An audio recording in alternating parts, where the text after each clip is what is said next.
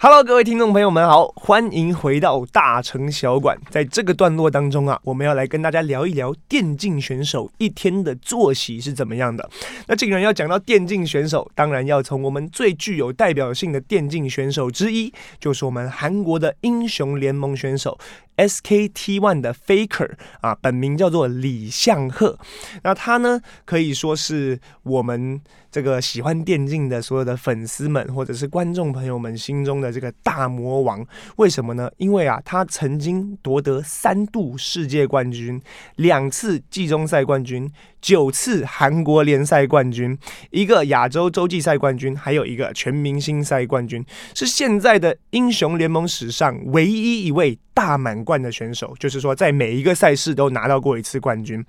在二零一七年的游戏大奖 The Game Awards 也获得年度最佳电竞玩家，而且啊，在二零一九年的四月，这个 Faker 李相赫呢入选了富比士的年度杰出青年。Thirty under thirty，亚洲杰出青年中的运动与体育项目中的这样子的一个杰出的选手，成为啊韩国首位入围该奖项的英雄联盟选手。呃，甚至可以说是在电竞圈里面很少见的被这样子的大奖项所认可的。那 Faker 他的影响力呢，不仅仅是在这个呃电竞圈里面，甚至啊乃至韩国的各式各样的节目，像我自己很喜欢收看的韩国节目 Running Man 里面呢、讲到。Faker，大家就可以马上知道是谁，而且联想出他玩的游戏，可以说是另外一种的韩国英雄啊。那这 Faker 呢，在二零一九年的七月三十号的时候，出了一篇报道，他分享了他作为这个指标性的电竞选手，他一天的作息是怎么样度过的。他说啊，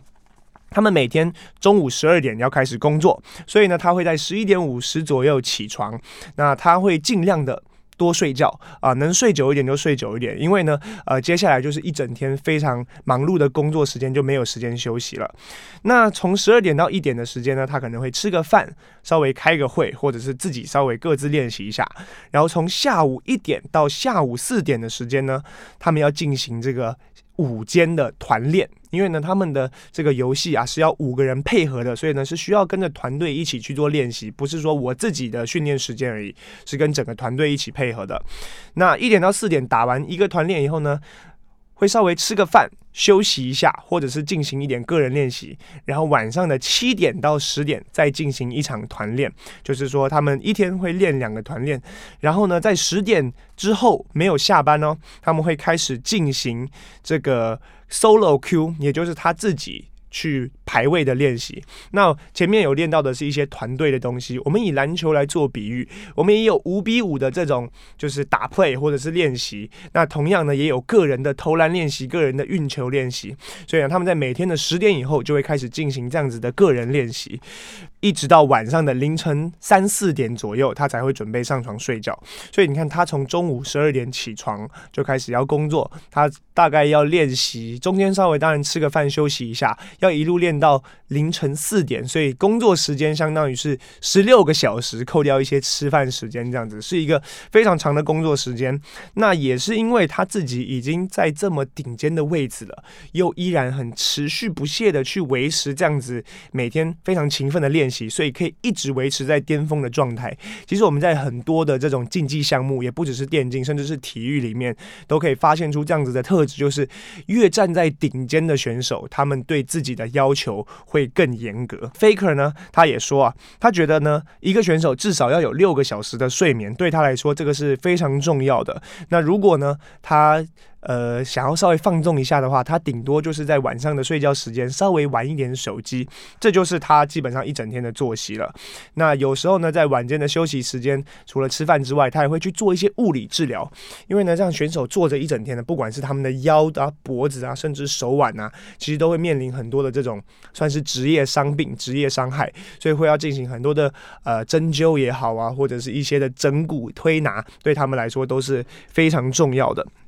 那另外呢，Faker 表示，他在休赛的期间，也就是没有在比赛、没有在联赛的期间呢，他每天的时间安排其实与赛季的时候没有太大的不同，依然进行着非常勤奋的训练，只是说在下午的四点到七点的时候呢，他们可以稍微更放松一点，比如说去打打篮球啊，或者是出去外面吃个饭呐，大概这样子的一个生活。所以看得出来，他对自己的这个呃要求是非常的严格的。那当然，这是韩国的 Faker 他所说的他一天的作息嘛，我个人也想要分享一下我在上海的时候经历过的电竞的生活，战队的生活是怎么样的。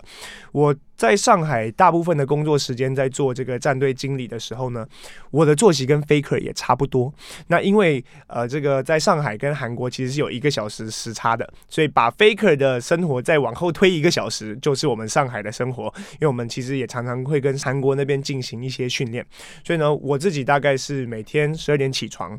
起床以后呢，我的第一个工作就是在我洗脸刷牙之前，我的第一个工作是去叫醒我所有的选手啊，这是我每天醒来的第一个工作。哎，大家起床了，起床了。那选手呢，很多年纪都也不大，都喜欢赖床的也有啊，啊，也有那种起床以后要花很多时间整理头发的也有。好，叫大家都起床以后呢，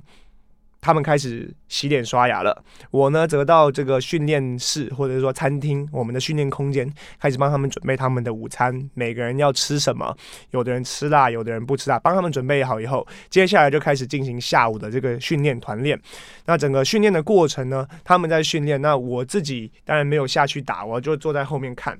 那这时候其实就能看出很多的问题，所以我们从两点练到五点的这个五点到七点之间的休息时间呢，就是我们跟选手一边吃饭一边去聊下午发生的一些种种的事情，譬如说啊，这个 A 队员跟 B 队员吵架了，我们就需要在这两个小时里面让这两个队员和解，继续好好面对这个晚上的训练。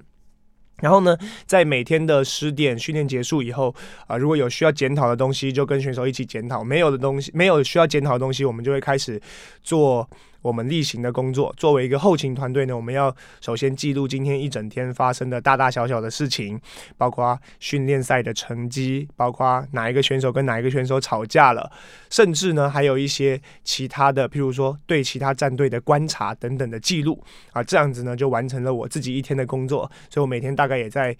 两点到三点左右呢，就可以去休息。所以其实作息上跟 Faker 他们是很类似的。那这是有联赛的时候，没有联赛的时候，其实反而是我们更着急的时候，因为大家都知道休赛期等于转会期。那在这个转会期当中呢，作为后勤团队就需要去对自己的整个团队做了解，选手替换。补强，甚至是去交易一些选手，从中获取利润。因为毕竟电竞呢是一个战队需要赚钱、需要盈利的东西，所以我们在每年的转会期结束的时候，也会去做一个结算，就是说我们今年的转会期，呃，是赚了还是亏了？当然。如果是进行了很大的补强，那就算我们亏钱也没有关系。所以在这两个月的时间内，我们从转会期第一天开始，啊，应该说转会期开始之前，就会跟很多的战队去做联系以及酝酿，然后跟我们自己的选手沟通。如果有一些不适合的选手，那我们也要替他好好找好他的退路。之后呢，他可能要转职去哪，或是转到其他战队去，要帮他做最好的安排。那跟其他战队可能把他们的选手接过来，接过来以后。呢，呃，跟他们谈合约，甚至之后要怎么样一起去在未来做配合等等等等。所以我我觉得休赛期反而是作为一个战队人员后勤团队最忙的两个月的时间，然后再来就赛季又开始了。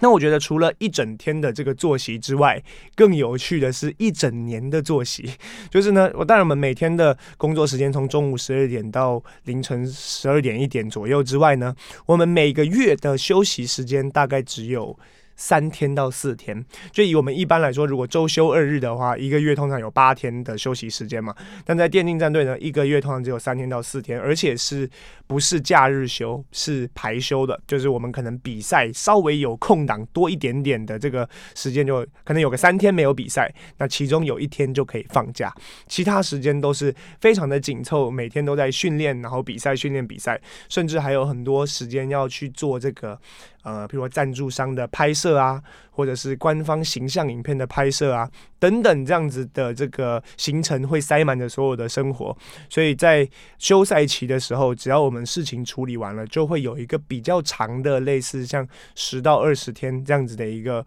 假期，去弥补我们平常在每个月当中没有放到的那些假。那通常我之前在上海的时候，也都是利用这一段空档才能回到台湾来跟家人团聚。所以电竞呢，本身其实是一个非常高强度，而且你需要付出很大的热情，或者说有很大的热情，才能一直持续做下去的工作。那今天把这个行业内部的秘辛给大家公开，希望大家在了解到这个以后呢，如果还想要投入电竞的话，知道自己即将面临的是什么。好了，以上就是我们今天的分享。那我们今天的大成小馆就到这边，我们下次再见，拜拜。